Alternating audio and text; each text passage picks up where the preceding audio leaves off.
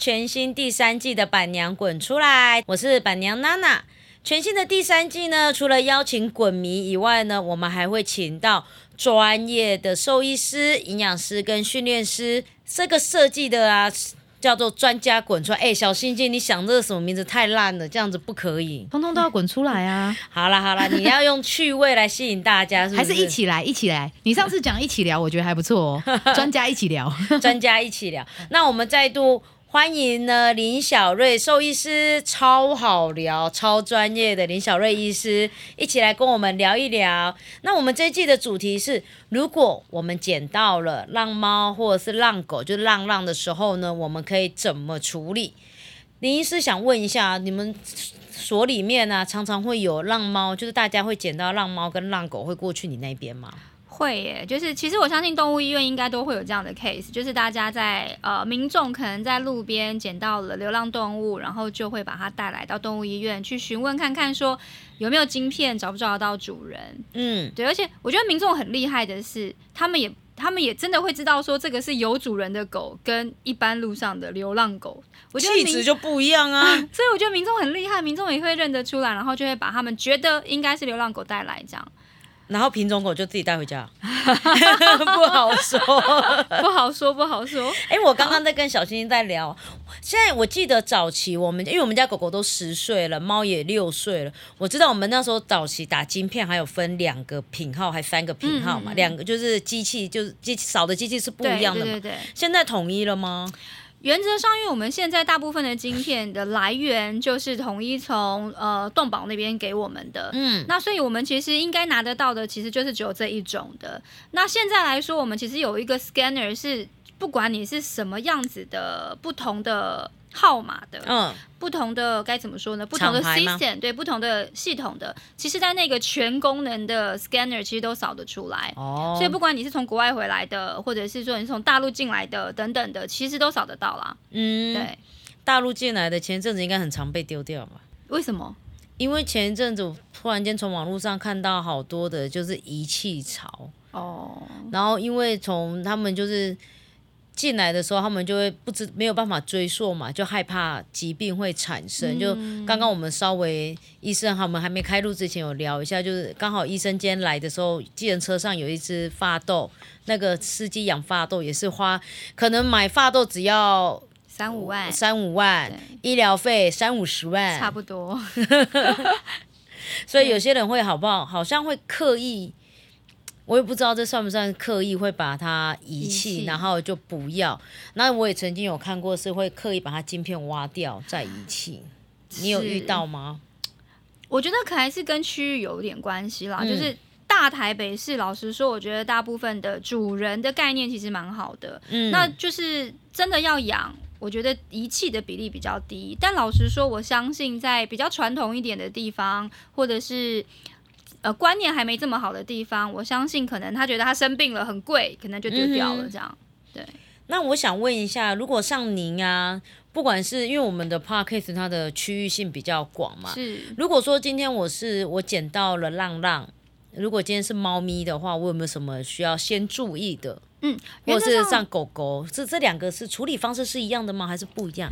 原则上处理方式大同小异，只是因为浪猫哈，我们先拿猫咪来说，因为浪猫大部分其实都蛮紧张的，所以就是民众在诱捕浪猫的时候的方式可能会跟狗狗不太一样。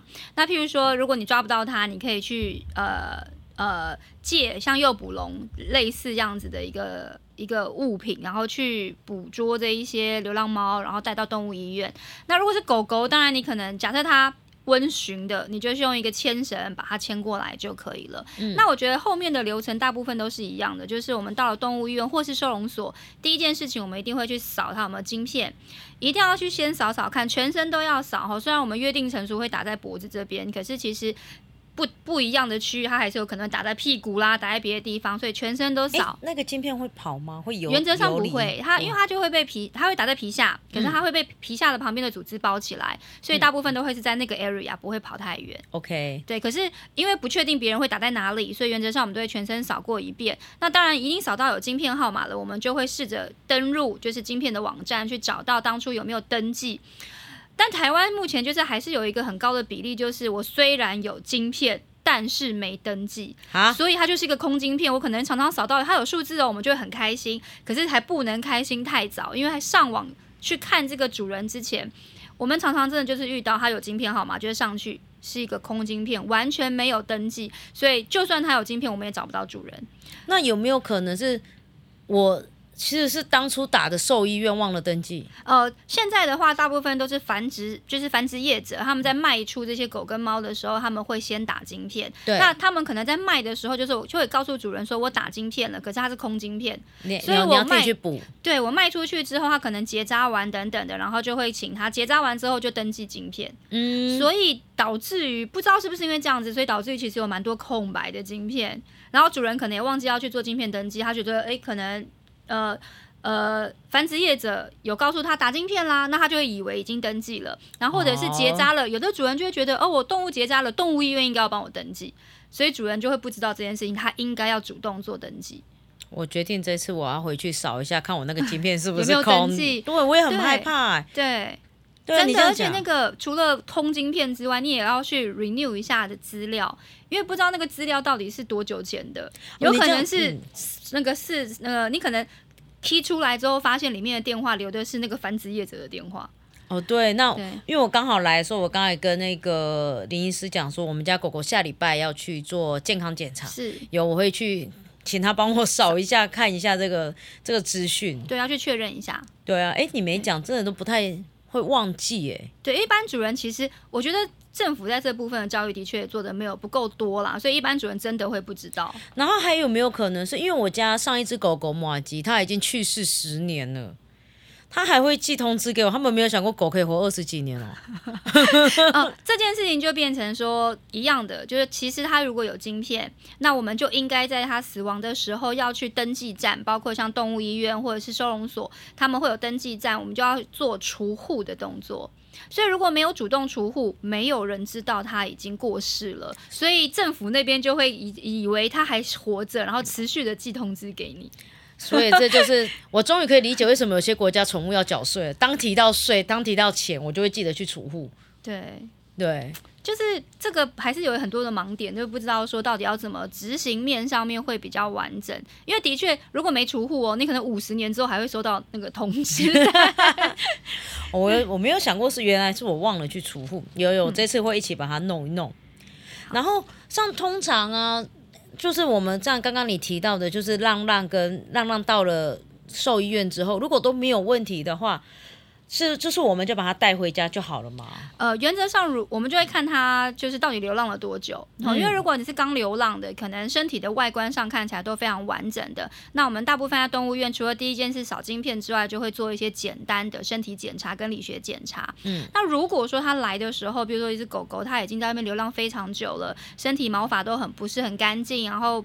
呃呃，皮肤不是非常的完整，那我们可能除了做一些理学检查，也会看一下它的内外寄生虫是不是先帮它做一些驱虫的部分。嗯，那我们也不太会建议说在这个时间点打预防针啦，是因为呃，第一个不知道他们在流浪的时候有没有可能去感染到了一些潜在的传染性疾病，所以大部分都是会等呃接到它的就是捡到它的主人，然后看看愿不愿意，就两件事。带回家饲养，或者是留院帮忙照顾。那如果要带回家饲养，就是观察个一两个礼拜，确定它都没有其他身体的状况，没有拉肚子，没有传，没有吐，没有传染性问题，再做后面的事情。这样。可是有没有可能它本身有一些潜在的问题，回去其实反而影响到原来家里的猫？哦，这个就有可能。所以在带回去之前，当然要先讨，要先思考一下，说自己家里有没有动物。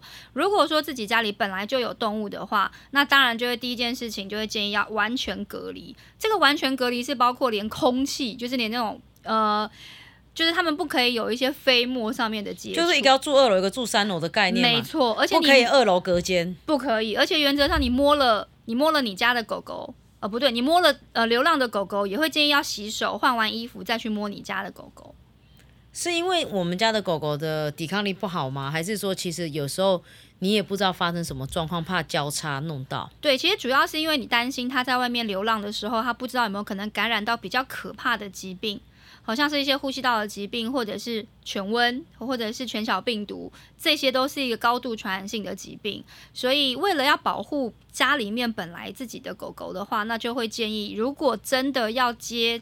带流浪动物回家照顾，一定要先隔离，至少隔离要两周到四个，两周到四周以上。那这好像是国外狗狗回回台湾的时候都要先在收容所隔离的概念。有点这个一概念，就是要看看在这段时间到底有没有潜伏的疾病，有可能会有症状出来。嗯，那所以像这样子来讲的话，对我们而言，就是说，假设呃，如果我们在兽医院隔离，就会常常去遇到一个问题，就是费用。你们会不会常常被倒账？老实说，我觉得这是大部分动物医院可能都会面临到的事情。因为你不接，人家说你没爱心；你接了被倒账，就是会变成一种情绪勒索。他就会觉得你你就是动物医院，你不接，你就是会没错，就是常常比如说有人甚至可能有流浪动物，你铁门还没拉开就放在你门口，然后你铁门拉开的时候，你就发现啊，怎么有一窝流浪动物？你到底是该怎么处理？这样，所以呃。所以原则上，如果真的要留院照顾的话，我们一定会写清楚啦，然后也会让主人先付一些定金，这样。嗯，可是他付个两三千块，但是你付出的成本常常大于两三千块的时候怎么办？有的时候就真的我们也很苦恼。所以如果真的假设我们联络不到带来的那个人，那我们接下来的下一步可能就会联络收容所，然后让交给收容所去处理后续的事情。所以其实我觉得对啊，那你们也是常常被请了。我忽然有时候想到，因为常常会有就是有一些酸民呢，也不是说酸民，就是我也不知道该怎么提，好像别人的付出东西应该爱责哎。你真的讲出我的心声，就是我们也很努力的在做这些事情，可有的时候的确就是会给你一个情绪勒索的大帽子，你什么都得接下，你没接你就是没爱心。哼，对，但是接了也不一定。就是有时候，就是你在工作的过程中，你也不可能一直无条件的去接，那会其实资源是有限的嘛。假设你们你们整里面所里面就是只有十个病床，我不可能十个病床都被占用走啊。对啊，所以就是应该是说，所有的事情都有成本，我们毕竟不是慈善事业，对啊，所以我们还是要依照这个成本去做事情啦。嗯，在我们能有。能力有有限的状况下去做可以帮助的事，可是它毕竟还是有上限。对啊，那另外想问一下，所以你们所里面还要负责就是帮忙找家长哦？老实说。这件事情就没有很硬性规定了，就是就是看这家动物医院他想做到什么程度。嗯，那当然原则上就是他带来我们扫晶片，然后找找看有没有主人，没有主人就会建议就建议他带来的人看你要带回家照顾，还是说你要留院照顾。那或者是接下来下一步骤就会教他你如何去剖网去找主人。你可以拍动物的照片，然后剖在各大的网站上，然后或者是假设是。区域你也可以铺在区域的一些 FB 的上面，然后如果真的你找不到主人，我们也会建呃会建议他说你可以找什么团体，然后帮您做送养之类的。嗯，对。所以你会建议，如果说呃假设我今天我在新店新店捡到它，然后我可以就是把它结扎过，要请你们帮我们付费结扎过，我原地放养嘛？你建你会觉得这是一个好的做法吗？但他已经离开该区域，可能两个礼拜、三个礼拜，他已经不被那个族群再认可了。那这样，因为我知道有一派会这么做。对，我知道有一派是会贴纳，然后，但是我觉得贴纳的区域，你还是要看区域是什么，因为不是每一个每一个区域都适合结扎完后原地放养。所以，首先第一件事情是要确定它真的没主人。嗯，对，就是没有主人，我们才可以做后面的动作。因为如果它真的有主人，那就是侵占物品了。好，所以这件事情就还是要小心。那如果真的已经搜寻很久都没有人来认领这一个动物的话，那当然它就是可以当做是你救到的动物，那你可以去做后续的处理。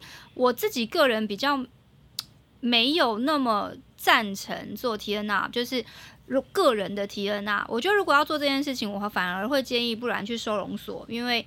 呃，像动保收容所现在其实完全没有无安乐嘛，所以他们收收下来之后，其实他们也会做 T N R，就是他们收完之后，他们可能也是公告认养，没有办法认养，结扎完之后，有的就会原地原地回放这样子。所以我觉得还不如让政府同意做这件事情，可能会比个人来做，我觉得适当一点，因为你原放的位置不见得适合他生活。对啊，对。那我问一下，现在是因为十二月过后，所以现在是没有安乐的？对，现在没有安乐，但是量不会爆吗？会爆，所以他们报的结果就是他们 T N R，政府 R 换政府来做，没错，就是他们量真的太多了，他们就结扎，然后就他们 TNR 会有一定的区域，然后就把它原放，所以爆量的时候就是这样子。所以我觉得它其实衍生的蛮多的问题，就是我觉得从根本来看，这件事情是为什么他们会是因为我们不习惯结扎吗？还是野外我们其实是没办法去控制这个量体的？我觉得政府一直很想要做的就是控制数量，所以这其实之前都有在讨论说，是不是要让宠物入户口。嗯，对。可是目前其实是真的不知道是执行面上什么样子的困境，目前没有办法做这件事情。然后再来就是，其实宣导很多年，现在已经纳入法规，就是所有居家饲养的犬猫不准私自繁殖，都一定要去结扎。可是因为路上还是真的太多流浪动物，所以这些流浪动物的繁殖，他们一台可以生个八只、十只，所以那种等比级数的生下去，其实还是追不上我们去 TNR 的速度。对，而且他们一年有两胎。对啊，对，所以。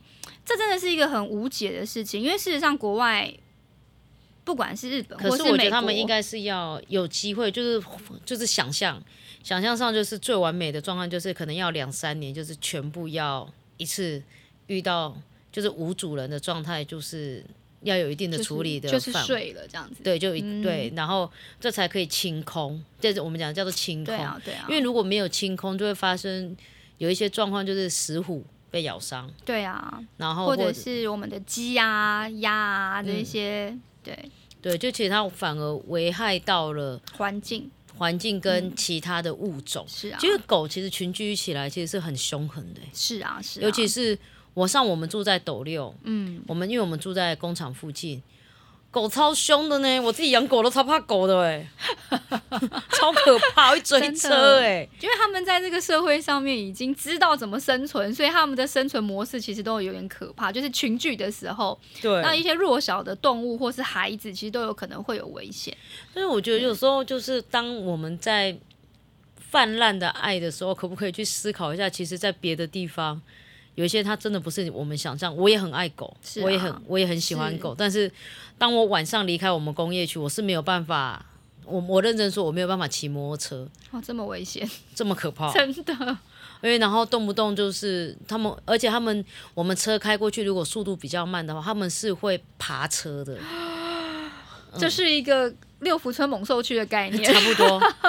你如果开慢一点，它不就 然后会这样会跳上来这样爬车天哪！哦，所以他们结扎了吗？不知道，谁敢过去？然后有时候我们会找那种单位要联络，他说叫我们先找附近的。然后附近人就说他没空，所以他就是，其实到目前为止，我觉得就是一个非常大无解的，在台湾就是一个无解的事情。对，所以有时候我有时候会常常看到那种话题是说，哦，政府不可以让动物去睡，但是你要回到一个区域上，当你回到了，假设从我的角度来看。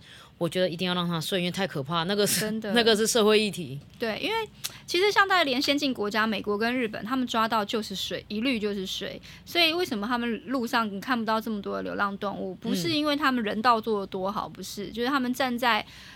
呃，社会的安全跟一些传染病的预防上面，他们就是做这样子的选择，所以我觉得这是一个很大的问题啦，就很大的议题可讨论。那因为毕竟这还是有一些道德上的事情，嗯，就是很困难，很困难。对，但是我觉得。我们觉得还是我们能够做什么这件事情是比较重要的。对啊，OK，谢谢。希望那个林小瑞医师，就是林医师，不要再常常被请了。真的，谢谢医师。谢谢那我们这一集就到这里喽。然后我们医师呢，他的那个兽医院呢是光点犬猫专科医院。林小瑞兽医师，然后有一个猫奴三宝医师娘的 FB，欢迎大家一起来追踪，谢谢你，谢谢，拜拜。